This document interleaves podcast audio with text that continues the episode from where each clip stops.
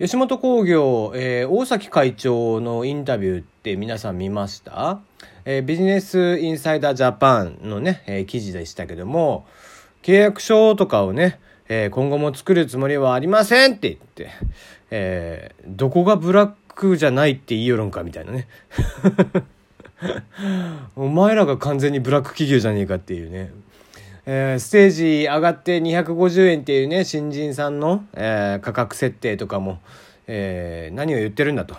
えステージに上がって、えー、800人なりね、のお客さんの前で、えー、やれるだけでもありがたいと思えっていうね。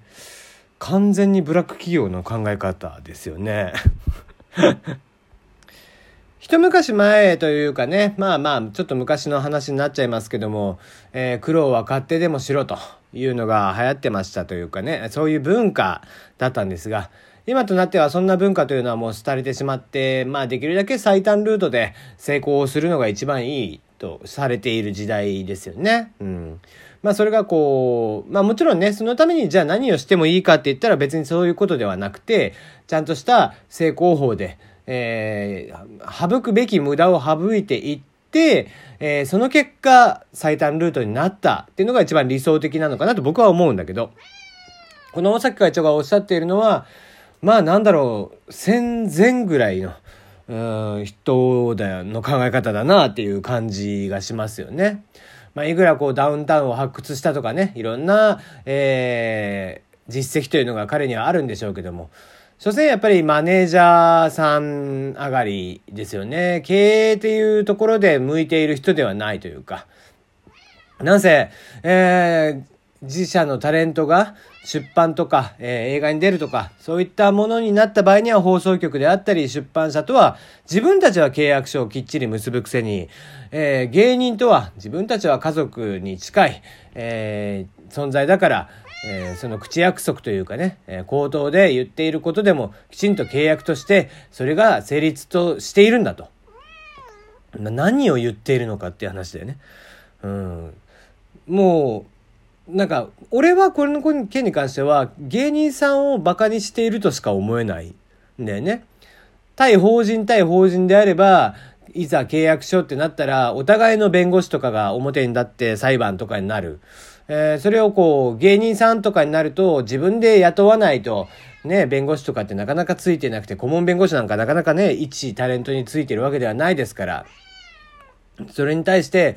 どうせあいつらは訴えたりはそうそうできないだろうっていう、舐めているというふうにしか僕は思えないんだよね。大崎会長がおっしゃっているのは。うん。あまりにちょっと時代錯誤だよね。で、本来こう、こういうことっていうのは、まあ、上場している会社であれば、監査法人とかっていうのがいるから、監査法人とかが、いやいや、こういうところ、契約書とかちゃんと結んでないとかってまずいよっていうのがチェックが入るわけ、今だったら。例えば、えー、某緑のメッセンジャーさん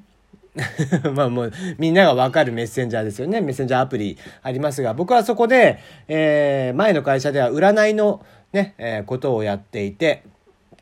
で、えー、どういう仕組みになっていたかっていうと、その緑のメッセンジャーさんと僕ら開発会社は契約していて、で、僕ら契約会社と、えー、各占い師さんっていうのが、それぞれ個人で契約をしている。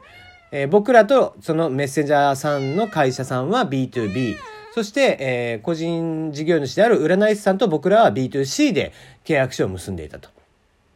でも、えー、その結果どうなったかっていうと、その会社が上場するタイミングで監査法人からやっぱりチェックが入ってしまって、えー、契約書を見せるとまではいかないけども、それぞれ、えー、占い師さんの本名とかっていうのを、ちょっとあの、住所とかっていうのを反射チェックとかまで含めてやらなきゃいけなくなっちゃったから、監査法人からそこまで突っ込まれたんで、えー、全リストをくださいというのを言われたんですね。で、まあそれぐらいやっぱり昨今監査っていうのが厳しくなっている。にもかかわらず彼らは、えー、今からもう10年ぐらい前ですか、上場をやめたんだよね。上場してたんですけども、もともと。えー、上場廃止にして、えー、今は、まあ、えー、一、えー、非上場企業となっているから、こう、監査法人っていうのがそこまで甘くない。うん、一応顧問弁護士とかはいるんでしょうけども、監査という立場ではないので、あくまで、えー、弁護するだけ、何かあった時のトラブル対策でしかないっていうわけですよね。そうなった時に、うん、まあそこら辺の監査法人とかのチェックもないもんだからそういう契約書うんぬんっていうお話にもならない。うん、芸人さんを本当に尊重して、えー、守っていきたいという意思があるのであれば、えー、本来はお一人お一人に対して契約書を結んでいく、えー、きちんと数字で割合というのを出していって、ね、えー、大崎会長のこの件に対してすでにね、えー、タレン吉本のタレントさんとかでも実際に、いやいや、何を言ってるんだっていう声を上げている人たちもいらっしゃいますがね。うん、まあちょっとこの問題、こう、会長がこういう意識だとするのであれば、本当にちょっと尾を引くんじゃないかなと。なかなかタレン、その放送局側も、こうなってくると使いづらいんじゃないかなっていう気がしていますね。はい。えー、今日はちょっと真面目に喋ろうと思っていますので、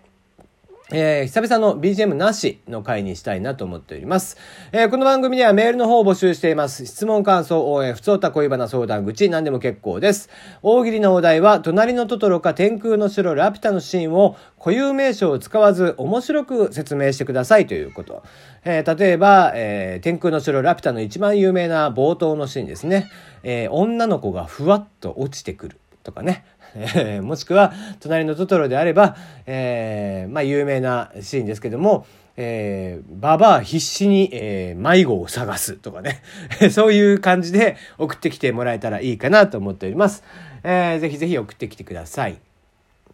さて、えー、もう一個今日話題にしたいなと思っているのが、ちょっと昼ツイッターでね、えー、他のフォロワーさんとちょっとお話をさせていただいてた内容なんですが、えー、とある、えー、うちというかラジオトークの、まあ、一応協業他社になるのかな。うん。えー、ボイスの、えー、ツイッターみたいなアプリの、えー、ところがあって、ちょっとね、そこが、えー、今、かそってきているんじゃないかっていうのをそこのユーザーさんがおっしゃっていて、まあ、そのね、えー、スレッドというか、一連の、えー、その方々、ユーザーさんたちの話に、まあ、ちょっと僕も乗っかったという感じだったんですが、で、えー、この話、えー、どういう、まあ、状況かというと、まあ、とにかく最近かそってるよね、という、まあ、一言で言うとね、最近になってかそってきたよね、と。ちょっと前、そこの、えー、サービスは、えー、なんかね、ユーザーさんたちでみんなで CM を作って盛り上げていこう、みたいなことをやっていて、まあ、運営さんと一体になって、えー、人を増やしていきたいっていう感じがあったんですが、まあ、僕はね、その CM 企画自体も、ちょっとこう、えー、うん、どうかな、この企画っていう感じで見ていました。で、それはなぜかというと、やっぱり僕は常々、こう、内輪ネタということを一番嫌がるんですよ。もうとにかく、内輪ネタっていうのは、えー、寒い。もう寒さしか感じない。えー、それが面白くできるのであればいいんですけども、往々にして、えー、こういう素人が寄せ集まってやるサービスの内輪ネタっていうのは、自己満足で終わってしまう部分が非常に多いんですね。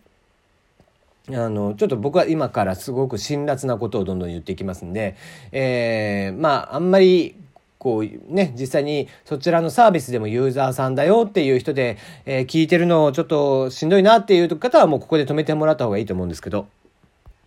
で、もう僕はそこのサービスに対しては、とっくに見限っていて、うん、もう、立ち上げもほとんどしてないんですよ。たまに立ち上げて、うん、人いねえなと思って、うん、対してなんか知ってる人もどんどんどんどん消えていってんなっていう感じを見ながら、まあいいや、特に言うこともねえしっていうので閉じるっていうことが多くて、もうとっくに、えー、自分からその声のつぶやきみたいなのをすることはなくなったんですね。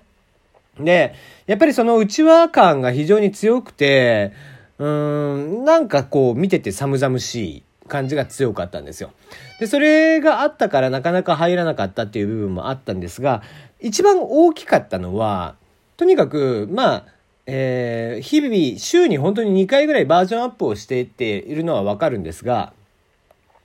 それだけしなきゃいけないっていうのは本来ないはずなんですよ。サービスが一旦運営し始めてしまったら、よっぽどクリティカルな内容でなければ、あの、そんなにバージョンアップすること必要性って実はなくて、それよりは、えー、よっぽどやっぱり人、人をとにかく呼んでこないとサービスっていうのは成り立っていかないわけですから、外から人を呼ぶっていうことに注力をしていった方がいいのに、えー、そこに注力をしていないっていうのが一点と、えー、一回そのクリティカルな、えー、不具合が起こった際に、えー、そこの会社の代表が、えー、テキストで何かしら、こう、えー、今不具合が起こってます。大変申し訳ございませんっていうのを、ちゃんと口頭で大人として謝罪をしていたら、まあ、まだ僕は救いがあったかなと思っていたんだけど、